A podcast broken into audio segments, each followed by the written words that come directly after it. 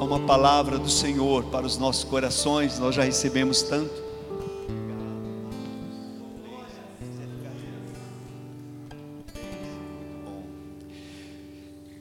Queremos ler Lamentações, capítulo 3.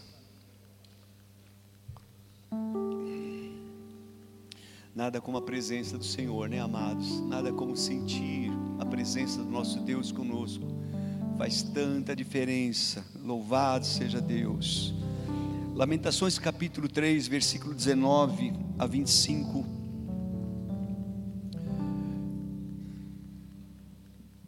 Lembro-me da minha aflição e do meu delírio, da minha amargura e do meu pesar. Lembro bem, lembro-me bem disso tudo. E a minha alma desfalece dentro de mim. Todavia, lembro-me também do que pode me dar esperança graças ao grande amor do Senhor, é que não somos consumidos, pois Suas misericórdias são inesgotáveis, renovam-se cada manhã, grande é a Sua fidelidade. Digo a mim mesmo, a minha porção é o Senhor, portanto nele porei a minha esperança. O Senhor é bom para com aqueles cuja esperança está nele, para com aqueles que o buscam. Aleluia. Lindo demais, lindo demais. Irmãos, amados, este livro foi escrito por Jeremias. Jeremias é, escreveu o livro de Jeremias e também Lamentações de Jeremias. A história de Jeremias começa muito antes dele nascer, e isso é tão interessante. Lá no capítulo 1 do livro de Jeremias, revela o currículo dele. Ele era filho de um sacerdote chamado Ilquias, e o seu ministério atravessou alguns reinos. E ele teve tantas dificuldades, tantas lutas em sua vida. Foi tão complicada a vida de Jeremias. Mas, de repente, ele teve também um chamado de Deus. E o, o, capítulo 1, versículo 4, revela de Jeremias, pode projetar por favor, revela quando Deus chamou a Jeremias. A palavra do Senhor veio a mim dizendo: antes de formá-lo no ventre, eu o escolhi. É lindo isso, não é, gente? Antes de você nascer, eu o separei e o designei profeta às nações. Eu escolhi, Deus faz a sua escolha, Deus escolheu a você antes de você nascer. Então não é por mérito, né? pensando nas dimensões do amor de Deus, irmãos, ele é eterno, vem de, de antes e segue além, ele vai longe. Deus nos amou, Deus amou a Jeremias muito antes, independente daquilo que ele fez, dos seus procedimentos, de, de, de, dos, das suas obras, Deus o escolhe, Deus o ama, Deus o abençoa, Deus tem propósito para a vida de Jeremias e tem propósito para as nossas vidas. É importante nós lembrarmos disso, importante nós sabermos.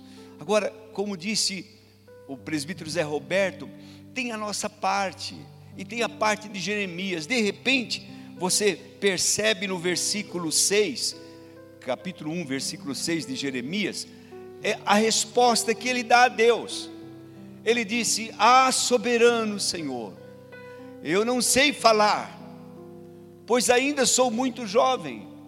Eu sempre vi esta resposta de Jeremias é, assim, com tanta humildade, que lindo ele fazer isso, né? Que bonito ele dizer: Olha, eu não sei falar, eu, eu sou tão jovem ainda. O Senhor, porém, disse a ele: Não diga, né? Não diga isso, não diga que é muito jovem. Não diga que você não sabe falar. Então eu olho aí, irmãos, é, a primeira repreensão que Deus dá a Jeremias. Deus diz para Jeremias e às vezes diz para nós também: não diga aquilo que você está vendo, passando. Não diga aquilo que você para você é uma realidade. Eu não consigo, eu não sei falar, como é que eu irei? Não diga isso. Diga o que eu digo. Diga a palavra de Deus, confesse a palavra. Deus está dizendo para Jeremias: Filho, não diga isso. Talvez Jeremias tivesse, alguns dizem 12 anos, outros dizem 14, 20 anos. De fato, talvez fosse uma criança. Porém, Deus escolhe e chama os improváveis. Deus chama aqueles que não são para confundir aqueles que são. Deus chama, aleluia, aleluia. Tem um pastor muito amigo meu e, e, eu amo demais, e ele diz: Narciso, você é uma inspiração para mim. Ele fala assim, porque se Deus usa você, Ele vai usar eu também. Eu falo, amém. Eu te vi, eu te conheço, eu, né? Então é bem isso, irmãos. Deus é, é poderoso para isso. Não diga o contrário, não diga aquilo que Deus não está dizendo. Não, mas ah, é que você não conhece a minha situação, pastor. Eu estou passando por uma luta, por uma aflição. Filho, conheça a palavra de Deus, o que Deus diz ao teu respeito, porque senão você vai estar confessando algo contrário daquilo que Deus confessa. Deus está dizendo para Jeremias: não diga o negativo, não diga a realidade, não diga o que você vê, não diga o que você sente, diga o que você crê, diga aquilo que eu digo, a palavra de Deus deve ser dita. É isso, amados. Nós erramos, pecamos muito quando falamos simplesmente aquilo que nós vemos. Não, eu sou um cara assim, bem sincero, eu tenho que dizer, não, meu irmão. Seja um homem, uma mulher de fé e diga aquilo que Deus está dizendo. A primeira repreensão foi isso: diga o que eu digo fale a minha palavra. De repente você vê uma segunda repreensão daquele profeta, novo profeta. Deus diz para ele: não tenha medo. É? O versículo 6 mesmo diz: Não diga que você é, não sabe dizer, porque tudo que eu ordenar para você, você vai dizer. Não tenha medo deles, pois eu estou com você para protegê-lo. Não tenha medo. Irmãos, o medo é um espírito, Deus sabe disso, então nós não podemos ter medo. Tenha fé, tenha amor, o verdadeiro amor lança fora todo medo. Não tenha medo, não tenha medo. É a segunda palavra que Deus diz: Eu estou com você. Portanto, não tenha medo. Eu te chamei, Jeremias. Eu eu estou dando a você autoridade não apenas poder, sobre as nações e reinos, para arrancar, despedaçar, arruinar, destruir. Glória a Deus. Versículo 10, eu estou lendo. Pode isso mais um. Tá vendo? Eu estou dando autoridade para você. Você vai destruir, mas você também vai edificar e você vai plantar. Glória a Deus. Então, amados, enquanto eu estava meditando nessa palavra de Jeremias, é, eu eu me vi em Jeremias, sinceramente, eu passei por Jeremias lendo, estamos já avançando para Ezequiel, daí terminando o livro de Ezequiel, e só que lendo de, de forma bem devagar, é, contemplando, e eu nunca li o livro de Jeremias como dessa vez eu li. Eu, eu percebi, eu, eu eu conseguia me ver ali em Jeremias. Eu conseguia olhar para mim ali dentro de Jeremias e dizer: puxa, às vezes eu sou assim, às vezes eu sou desse jeito. Né? É, veja Jeremias capítulo 12. Jeremias capítulo 12, a partir do versículo 1. Jeremias diz assim: Tu és justo, Senhor. Quando apresento uma causa diante de ti, Olha, tu és tão justo. Contudo, eu gostaria de discutir contigo sobre a tua justiça. Veja a ousadia de Jeremias. dizer para Deus assim: olha, eu quero discutir contigo algo, tem algo que eu não estou concordando, tem alguma coisa que não está bem, eu vou discordar disto, eu vou dizer para o Senhor: como é que o ímpio prospera, como é que acontecem estas coisas.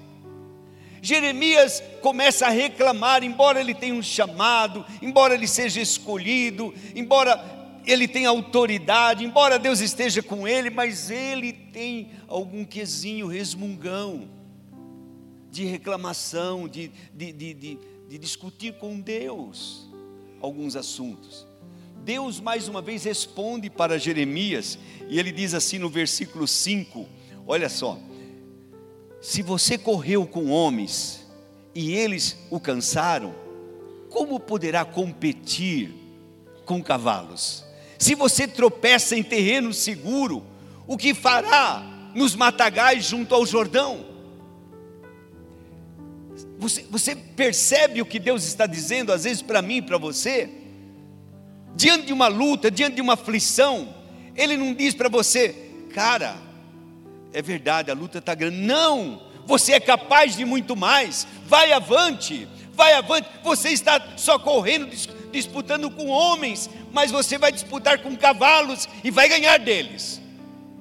Eu estou com você, Jeremias. Então, esse, essa situação, essa reclamação de Jeremias, parece às vezes, é, eu digo comigo, muitas vezes eu, eu me vi aqui, eu espero que você consiga se enxergar em algumas partes desse livro tão lindo.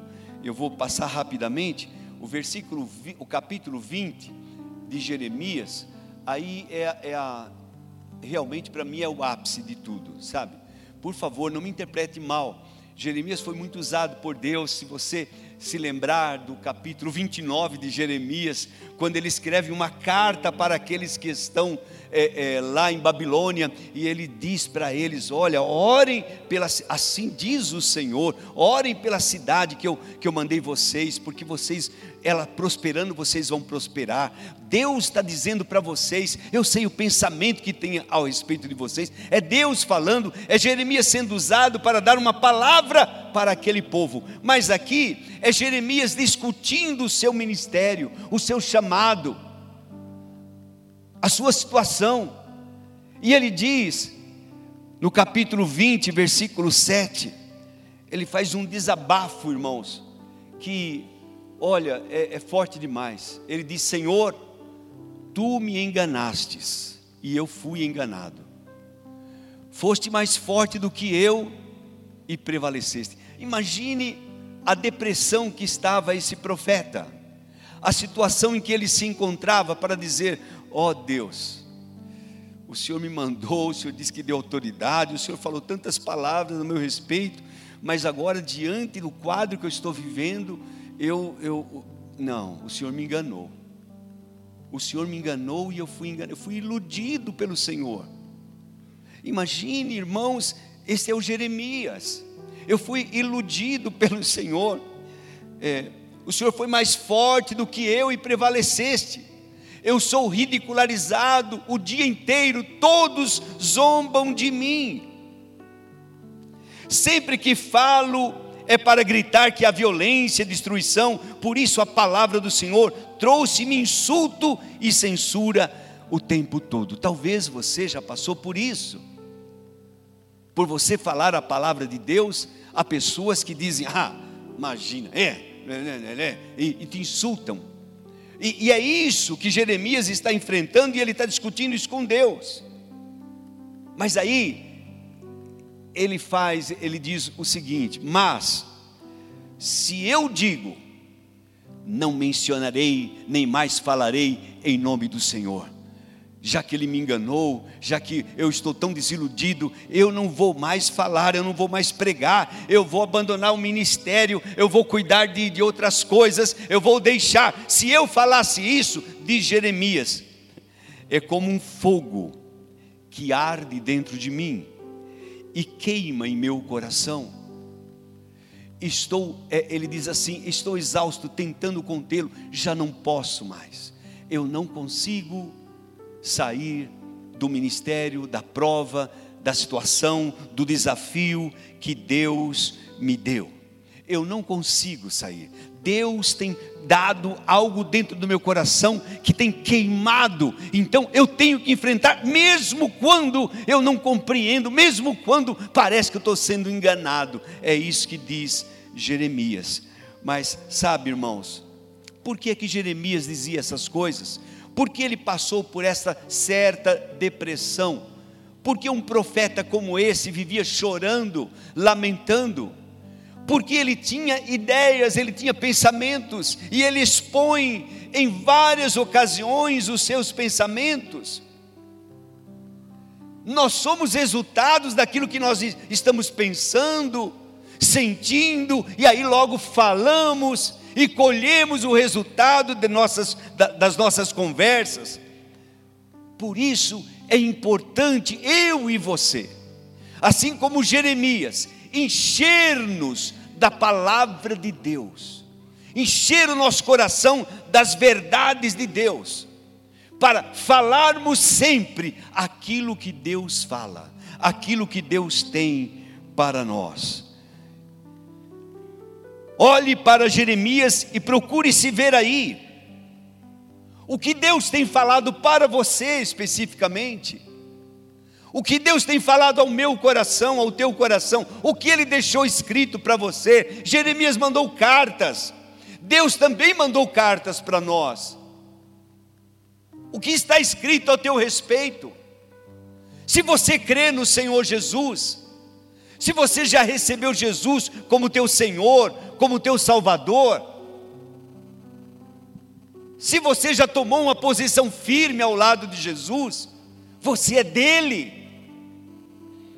Ele te chamou, você ouviu tua voz. Se você não fez isso, meu irmão, faça hoje, meu amigo, faça hoje. Tome uma decisão, abra o seu coração para receber Jesus como teu Senhor, como teu Salvador. Esta é a primeira virada para você. É quando nós abrimos o nosso coração e, e seguimos ao nosso Senhor Jesus. Então, em primeiro lugar, deixe Deus encher tua vida abra-se totalmente para Ele e diga: minha vida é do Senhor Jesus, minha vida é do Mestre, e eu quero ouvi-lo, quero cumprir aquilo que Ele diz. Quando nós tomamos essa decisão, eu vou te dar um conselho.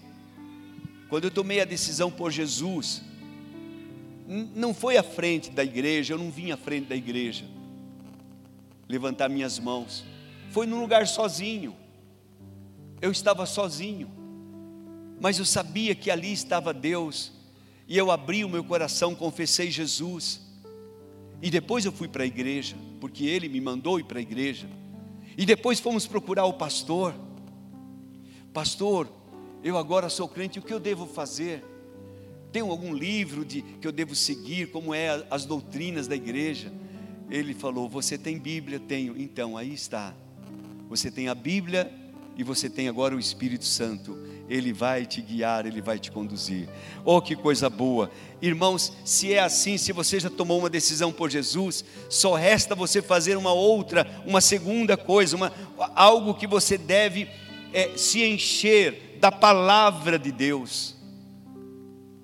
Todos os dias medite na palavra de Deus, encha o teu coração. O apóstolo Paulo diz lá em Colossenses 3,16 habite ricamente em vocês a palavra de Cristo, ricamente. Deixe que a palavra do Senhor Jesus habite ricamente no teu coração, encha-se dela. Ensinem, aconselhem-se uns aos outros com toda a sabedoria, cante salmos, hinos, cantos espirituais, com gratidão a Deus em seu coração. Procure encher tua vida da palavra de Deus, porque, sabe, nós vamos falar daquilo que o coração está cheio. Então, encha-se da palavra de Deus. Há tantas coisas importantes para nós meditarmos na palavra. Por exemplo, um texto que eu amo demais, Lucas 10, 19. Jesus disse aos seus discípulos: Quantos são discípulos do Senhor? Levante a mão e diga amém eu lhes dei autoridade para pisarem sobre serpentes e cobras e escorpiões e sobre todo o poder do inimigo, e nada lhes fará dano algum. Eu dei a vocês autoridade, assim como Deus deu autoridade a Jeremias, Jesus nos deu autoridade para nós fazermos coisas, para nós pisarmos serpentes e escorpiões. Mas ele diz: não se alegrem por conta disso. Versículo seguinte: se alegrem porque o, o seu, seu nome estão escritos lá nos céus. Aleluia, aleluia, ah, aleluia. Há um futuro garantido para nós, há uma esperança para mim e para você. Os nossos nomes estão lá, aleluia. Romanos 8, 28 diz: Sabemos que Deus faz com que todas as coisas cooperem para o bem daqueles que amam, que o amam, daqueles que foram chamados de acordo com o seu propósito. João 14:1 diz: Não se turbe o vosso coração, não tenha medo. Não tenha medo, Jesus está dizendo. Não tenha medo. Olhe de novo para a vida de Jeremias. Se você voltar para o livro de Jeremias mais uma vez, você vai ver Jeremias com tantas dores, tantas lutas, Sim, é verdade, irmãos. Tantas situações difíceis. Se você lê Lamentações, principalmente o capítulo 3 no começo, ele vai falando tudo o que tem acontecido com ele. Quem sabe você se veja ali em algumas dessas situações, mas ele não para. Ele diz: no entanto, eu tenho sido sustentado por um Deus leal eu tenho sido sustentado por um amor tão grande, Deus tem me sustentado. Ele diz: Suas misericórdias são a causa de eu não ser consumido, porque elas se renovam a cada manhã. Ele diz: Eu vou me lembrar do seu grande amor. Eu tenho passado por lutas, eu, eu digo para vocês, quando eu penso nas minhas lutas, dizia Jeremias, e eu digo também, quando eu penso nas minhas lutas, quando eu penso nas situações difíceis que nós passamos, o meu coração fica tão amargurado e dá vontade de chorar, não é? E a gente vai contar, irmão, não está fácil, irmão, a situação está difícil, ore por mim, porque está, ó, lá, lá, lá, lá, lá, e vamos falando as lamentações, mas graças a Deus que Jeremias não para aí. Ele diz no versículo 25 do capítulo 3 que nós lemos: Lembro-me da minha aflição do meu delírio, da minha amargura e do meu pesar. Lembro-me de tudo isso, e a minha alma desfalece dentro de mim. Toda vez que você fica trazendo a memória as coisas passadas, pesadas, situações difíceis que você passou, enfrentou, é, é, meu Deus, o que que acontece? Tua alma desfalece dentro de você. Entenda que nós não podemos mudar o passado, as nossas lembranças, irmãos, podem não fazer bem, afetam a minha alma, afetam o meu corpo. Por favor, Jesus, a palavra não manda nós ficarmos contando para os outros. Eu quero contar um caso para você. Olha, pastor, é, é, em 1900, não sei quanto aconteceu, e se vai contando os casos. Irmãos, eu não sou essa pessoa. Desculpe aí, psicóloga, mas eu não sou. Eu, eu já falo, irmão, avance uns anos, por favor. Vem mais para frente um pouquinho, irmão. O que aconteceu esse ano? Como é que está a tua vida agora? Não, agora eu estou. Então vamos falar da bondade de Deus. Não vamos contar, vai trazer o passado, vai trazer lembranças. Isso não faz bem. Diz que quem vive de passado é museu. Então não, não tire isso da tua mente. Procure trazer lembranças boas. Neemias, ou melhor, Jeremias diz exatamente isso nós atraímos aquilo que nós pensamos, que nós falamos, e se você começa a falar de coisas más, de situações difíceis, de doença, de não sei o que, é isso. mas fale de coisas boas. Meu Deus, eu estou sentindo uma dor na. Eu acho que é nervo ciático. Não ache nada. Não é porque Fulano disse. Não, meu irmão. Diga a palavra de Deus. Diga pelas pisaduras de Jesus: Eu sou sarado, eu sou curado, Ele é a minha cura, Ele é o meu rochedo, é o meu escudo, Deus está comigo. Diga a palavra de Deus, não diga o que você está sentindo. Lembro-me de tudo isso, diz Jeremias, e a minha alma desfalece dentro de mim. Quem é que gosta de ficar perto de uma pessoa com a alma desfalecida, sabe? É tão difícil, é tão duro. Pare com isso Todavia, eu gosto desse todavia, aleluia. Lembro-me também do que me pode dar esperança. Oh, glória a Deus. Eu vou me lembrar de coisas que me dão esperança, mas, pastor, eu já estou com 98 anos, e, e etc, e etc. Meu irmão, você está mais perto de Jesus do que eu, quem sabe?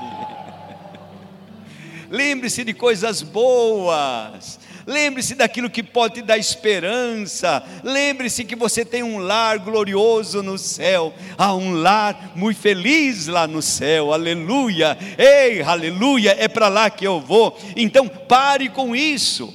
Lembre-se de coisas que podem dar esperança. Eu vou me lembrar de coisas boas. Eu vou me lembrar de coisas preciosas. Pense no grande amor de Deus graças ao seu grande amor, é que nós não somos consumidos. O grande amor de Deus, pense sobre isso, pense que Ele é tua porção, é, é, a minha porção é o Senhor. Olha que coisa gostosa, eu, eu gosto demais disso. Ele diz assim: Eu digo a mim mesmo,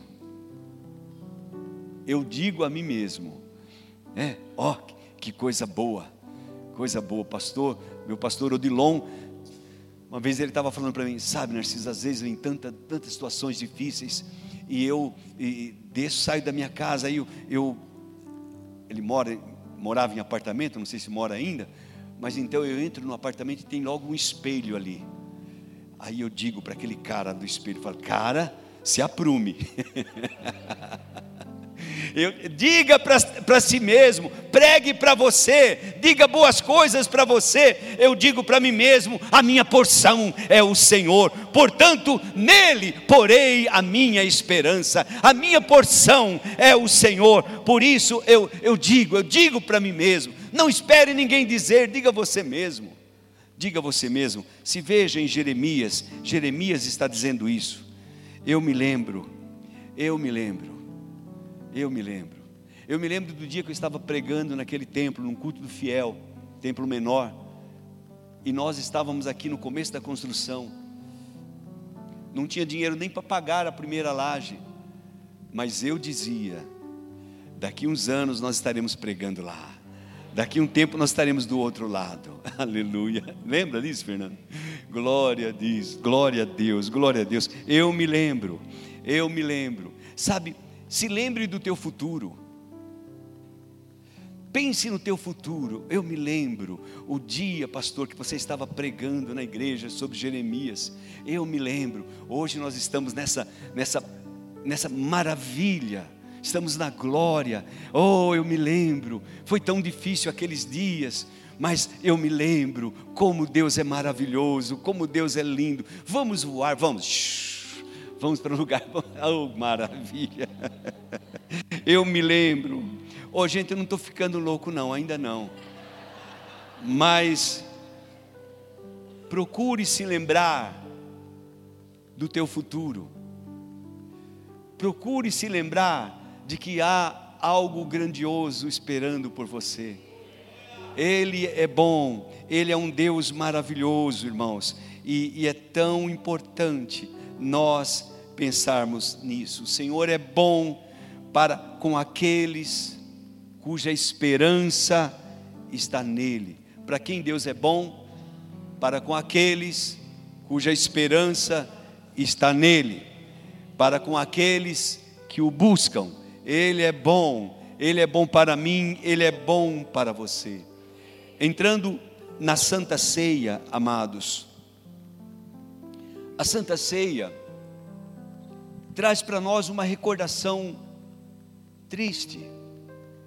Jesus nos ordenou a celebrar este momento, lembrando da sua morte, recordando que um dia ele morreu por mim e por você.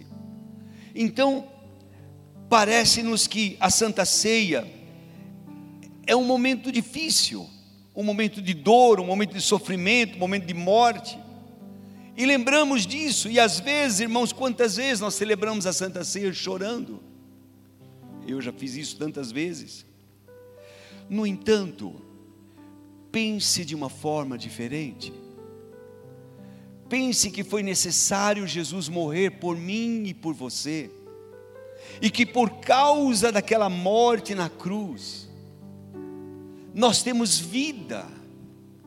Pense que eu e você estávamos lá em Jesus, que os nossos pecados, nossas vidas foram levadas com Ele para a cruz.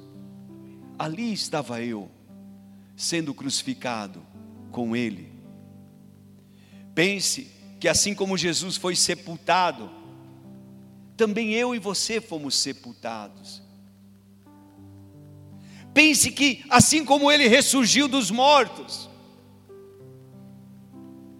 eu e você ressurgimos dos mortos. Nós estamos vivos em Cristo. Pense que como assim que ele, ele foi elevado aos céus e está sentado à direita de Deus Pai, eu e você estamos ali com ele. Pela fé, irmãos, nós já fomos sepultados com Ele, mas como Ele ressurgiu, nós também ressurgimos, nós fomos ressuscitados juntamente com Cristo e estamos assentados ali com Ele, o nosso nome está lá, nós já estamos lá. A oração do nosso Senhor Jesus em João 17: Pai, eu quero que onde eu estiver, eles estejam também. Aconteceu e acontece, nós já estamos unidos com Cristo Jesus. Celebramos este momento, irmãos, de ceia, é verdade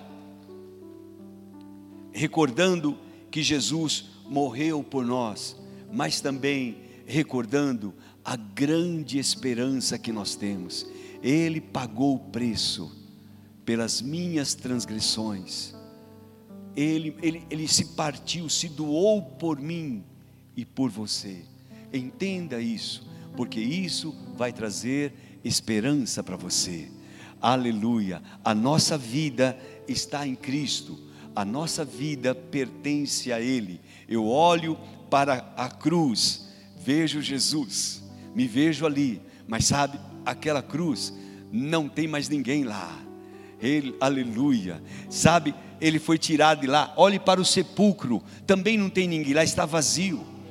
Olhe para Jesus, Ele está à direita de Deus Pai Todo-Poderoso, Ele está intercedendo por mim e por você, Ele está lá esperando para o dia em que nós todos estivermos juntos. Jesus disse: Eu desejei muito celebrar com vocês esta Páscoa antes que eu padeça, porque não mais eu vou celebrá-la ela não vai mais acontecer até que se cumpra no reino de Deus. Então, brevemente, nós estaremos juntos com o nosso Senhor e celebraremos esta ceia maravilhosa juntamente com Ele, em nome de Jesus. Amém? Feche os teus olhos, por favor, e vamos nos preparar para esse lindo momento.